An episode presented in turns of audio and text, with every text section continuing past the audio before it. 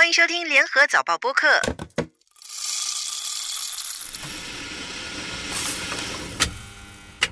欢迎收听茶水间三问，我是每周问东问西的吴婉君。这次我们要问生育率、泰勒斯经济学，还有肉骨茶。茶水间三问，每周三个问题，畅聊天下事。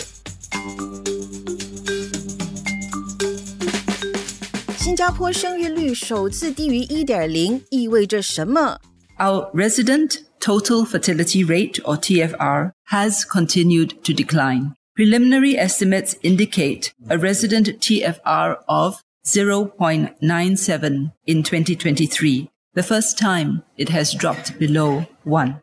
新加坡去年的整体生育率啊，初步预估为零点九七。这是我们有史以来第一次跌到一点零以下的低水平。 大家都知道，新加坡的生育率一直都在下滑。但你知道这个情况有多严重吗？照理说，一个国家的人口替代率需要达到至少二点一，也就是说，每个女性平均需要生至少二点一个孩子，国家人口才会增长。那如果生育率是低于一的话，那出生的新生儿远远赶不上成年人变老死亡的速度，久而久之就会出现人口萎缩的情况。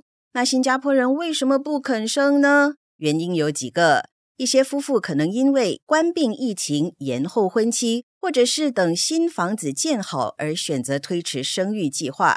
如果是这个原因，那么问题其实不大。疫情都已经过去了，这些夫妇也都陆续准备生孩子。其他原因还包括生活费上涨、家庭工作很难兼顾等等。啊，这些问题啊就没那么容易解决了。先说钱的问题吧。这年头啊，如果夫妻俩只有一个人工作，就算有育儿津贴，还是很难承担养育孩子的费用。如果是双薪家庭，就需要把孩子交给长辈照顾，但不是每个人都能这么做。请个女佣，或者是交给托儿所的话，撇开费用的问题不谈，关键是家长会放心吗？这些问题都没有答案，难怪我们的生育率会下滑。很多人不是不想生，而是不敢生啊！不只是新加坡，很多国家也一样。韩国去年的生育率跌到零点七二。是全球生育率最低的国家，就连育儿政策和福利比较好的北欧国家也难逃生育率下降的命运。那生育率下滑会带来什么后果呢？首先，劳动力队伍会萎缩，很多工作都找不到人去做，最终劳动力成本会上升，这就会影响到整个国家的竞争力还有经济发展。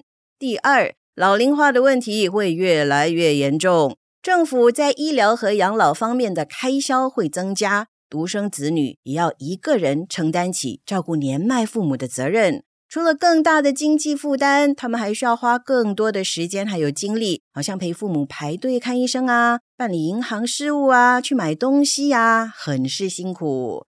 那我们到底该怎么办呢？有些人就说了，不用担心啦，今年是龙年，肯定会有更多宝宝出生的。不过这个是特殊情况，不太可能年年都是龙年嘛。新加坡整体的生育率还是会持续下滑，政府可能要多动动脑筋，看要怎么鼓励更多人生孩子，要不然以后的孩子或许只能够跟机器人当同学还有同事了。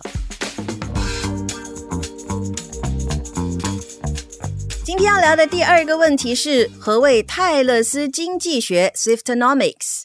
美国歌坛天后泰勒斯的时代巡回演唱会这个周末终于要在新加坡开唱了。各位 Swifties 是不是忙着边有一手练，还有复习他的歌曲呢？新加坡是泰勒斯这次巡回唯一的东南亚站，而且一半就是六场那么多，超过三十万张门票，开卖不久之后就被抢光。一些人可能会觉得有些夸张，但不能否认的是，泰勒斯的魅力真的非常大。根据媒体报道，泰勒斯这次的巡回演唱会在全球举办超过一百五十场，收入高达十点四亿美元，成为史上收入最高的音乐巡回演唱会。泰勒斯在那么多地方开演唱会，除了赚得盆满钵满，他也凭一己之力带动当地的经济。很多人就把这个称为泰勒斯经济学 （Swiftonomics）。就拿新加坡站来说吧，出席演唱会的三十多万名粉丝当中啊，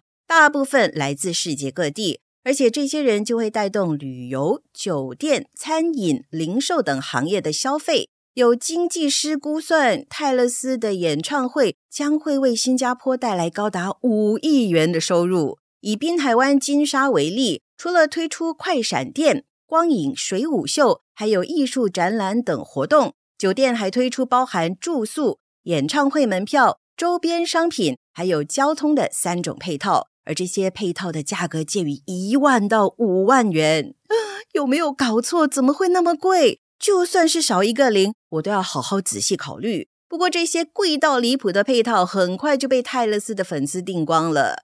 除了金沙，不少酒店还有航空公司在演唱会期间的价格都翻倍，而且早就被预定一空。泰勒斯开一个演唱会就能带来那么大的经济收益，也难怪我们的政府愿意出钱支持他了。泰国首相社的他日前就公开指出，新加坡政府为每场泰勒斯演唱会提供两百万到三百万美元的资助，条件是泰勒斯不能到其他东南亚国家举办这个巡演。新加坡旅游局并没有直接回应或者是证实这个数目。不过，就算政府真的花了这笔钱，用几千万元来换好几亿的收入，不是很划算吗？而且不只是泰勒斯，不久之前刚刚在新加坡开演唱会的 Coldplay、Ed Sheeran，还有 F1 赛事，以及刚刚结束的新加坡航空展，这些盛事带来的收益肯定远比投入的资金还要大。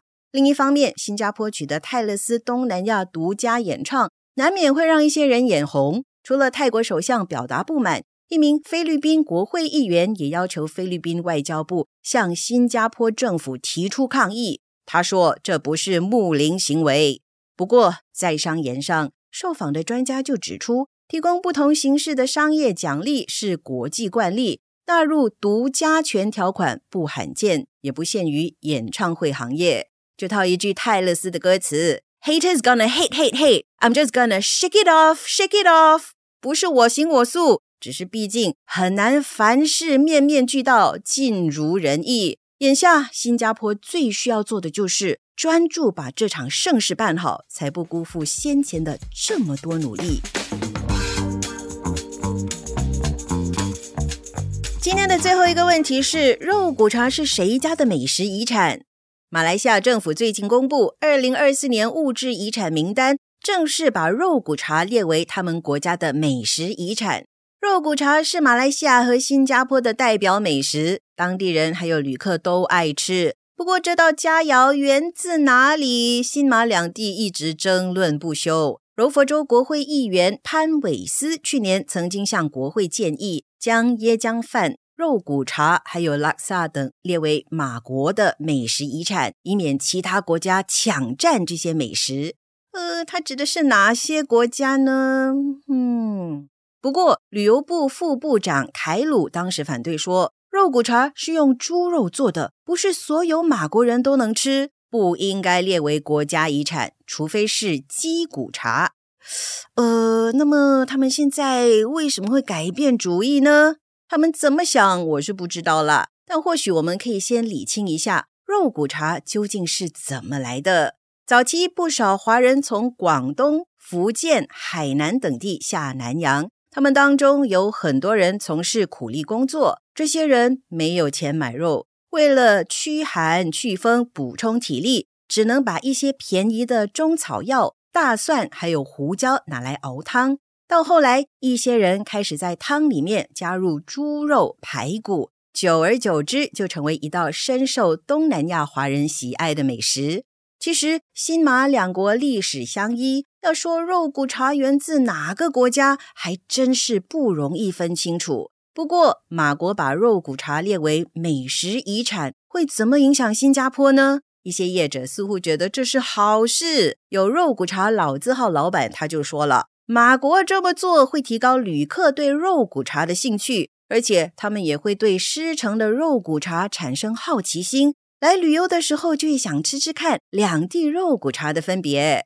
其实马来西亚还有新加坡的肉骨茶各有各的特色。如果你喜欢胡椒味，就吃胡椒味的肉骨茶；如果你喜欢药材味，就吃药材味的肉骨茶喽。萝卜青菜各有所爱，最重要是好吃就行了。